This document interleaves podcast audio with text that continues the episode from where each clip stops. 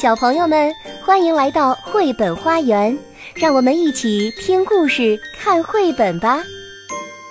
小朋友们好，我是玛丽阿姨。今天继续带给大家的是英国的作家碧翠克斯波特的故事集《彼得兔的故事》。当然，这本书里讲的不仅仅是兔子彼得的事儿，还有很多很多他的小伙伴儿。比方说，之前我们说过的淘气的小松鼠纳特金，还有老裁缝的故事。今天我要给大家介绍的是小兔子本杰明。他是谁呢？他是小兔子彼得的表哥。我们今天要讲的就是小兔子本杰明的故事。一天清晨，一只小兔正坐在河岸上，它竖起耳朵，听到一阵哒哒哒哒的马蹄声。一辆轻便双轮马车沿着大路驶过来，赶车的是麦格雷格先生。我想大家应该也认识他了，在彼得兔的故事当中，我介绍过他。当时他可把兔子彼得追得很辛苦哦。坐在他旁边的是麦格雷格夫人，头上戴着她那最漂亮的无边女帽。麦格雷格先生的马车一驶过，小兔子本杰明便顺势滑到了大路上，一蹦一跳的去找他住在麦格雷格先生的花园背后林子里的亲戚去了。树林中到处都是兔子洞，其中最整洁、沙子最多的洞里住着小本杰明的姨妈和他的表亲们——弗洛普西、莫普西、棉球尾巴和彼得。老兔夫人是个寡妇，她靠编织兔毛手套和暖手套为生。我在市场上还买过一双。她还卖草药、迷迭香茶和兔子烟草，我们管它叫薰衣草。小本杰明其实并不太愿意见到他的姨妈，他绕到了大松树后面，几乎撞上了彼得表弟的头。彼得正独自坐着，看上去心情很糟，身上裹着一件红色的棉披肩。彼得，小本杰明悄声问道：“谁拿走了你的衣服？”彼得回答道：“都是麦格雷格先生菜园里的那个稻草人儿呗。”于是他讲述了自己在菜园里一路被追赶、丢了鞋子和外套的经过。小本杰明挨着表弟坐下来，胸有成竹地告诉表弟：“麦格雷格先生已经乘坐轻便双轮马车出门去了，麦格雷格夫人也走了，他们肯定会外出一整天，因为麦格雷格夫人戴着她那顶最漂亮的无边女帽。”彼得说：“他真希望今天下场大雨。”这时候，老兔夫人的声音从兔子洞里传来：“棉球尾巴，棉球尾巴，要多带些柑橘回来。”彼得说：“他觉得要是能出去走走，心情或许会好些。”于是，他们手拉手离开兔子洞，来到树林深处平坦的围墙上。从这里，他们可以俯瞰麦格雷格先生的菜园。他们清清楚楚地看到彼得的外套和鞋子。就在稻草人身上，他的头顶上还戴着麦格雷格先生的破草帽。小本杰明说：“从大门下边挤进去会弄坏衣服，最好的办法是顺着梨树爬下去。”彼得一头栽下了围墙，巧的是墙下的苗圃刚刚犁过，十分松软，那里已经开始播种莴苣了。在整个苗圃里，他们留下了一堆古怪的小脚印儿，尤其是小本杰明的，因为他碰巧穿了一双木屐。小本杰明说：“应该拿回彼得的衣服，以防红色披肩另作他用。”他们脱下稻草人身上的衣服，因为前一天晚上下过雨，鞋子里还有水，衣服也有点缩水了。小本杰明试了试草帽，可实在是太大了。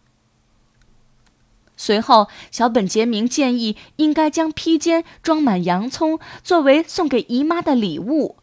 可是彼得看上去并不是很开心，他一直警惕地倾听着周围的动静。小本杰明截然相反，他就像在自己家一样舒适，还吃了一片莴苣叶子。小本杰明说，他已经习惯了跟爸爸来到菜园摘一些莴苣叶作为星期天的晚餐。小本杰明的爸爸就是老本杰明兔子先生。莴苣的味道的确不错，彼得什么都没吃，他说他想回家了。不一会儿，彼得披肩里的洋葱就丢掉了一半。小本杰明说：“他们带着一大包蔬菜，不可能再爬上梨树回去了。”他带着彼得大胆地走向菜园的另一头。阳光照耀着红色砖墙，他们沿着一条小木板路一直走着。一群小老鼠坐在家门口的台阶上，正在敲樱桃核吃。他们眨巴着眼睛看着兔子彼得和小本杰明。这时，彼得的红色披肩松了，洋葱又掉了几个。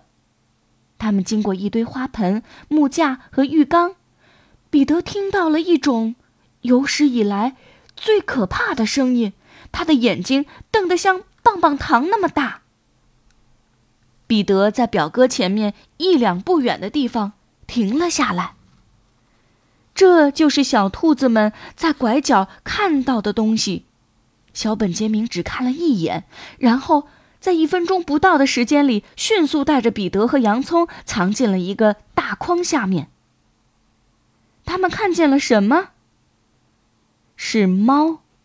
这只猫站起身来，伸了伸懒腰，然后走向大筐，嗅啊嗅。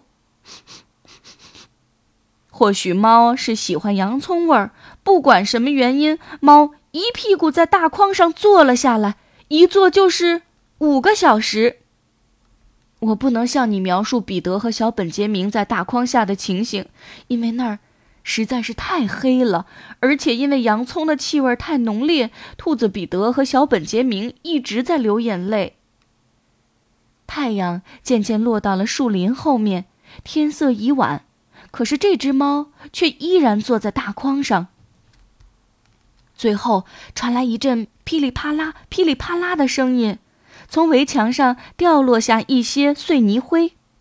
猫抬头一看，看见老本杰明兔子先生正沿着墙头昂首阔步地走过来。老本杰明先生的嘴里叼着兔子烟斗，手里拿着一根小鞭子。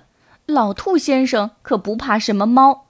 他从墙头上纵身一跃，正好跳到了猫的身上。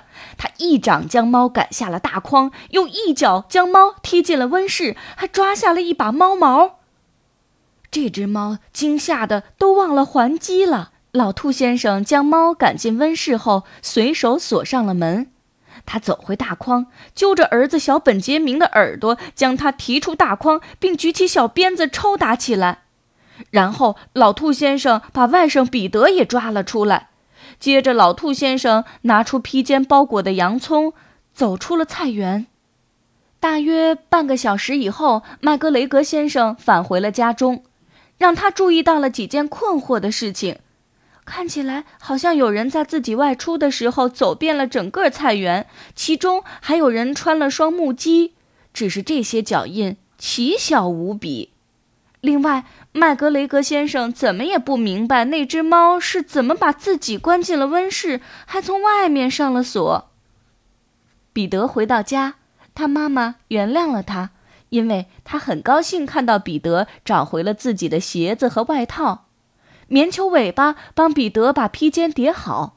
而老兔夫人则将那些洋葱用线穿起来，将它们和那些草药、兔子烟草一起挂在了厨房的天花板上。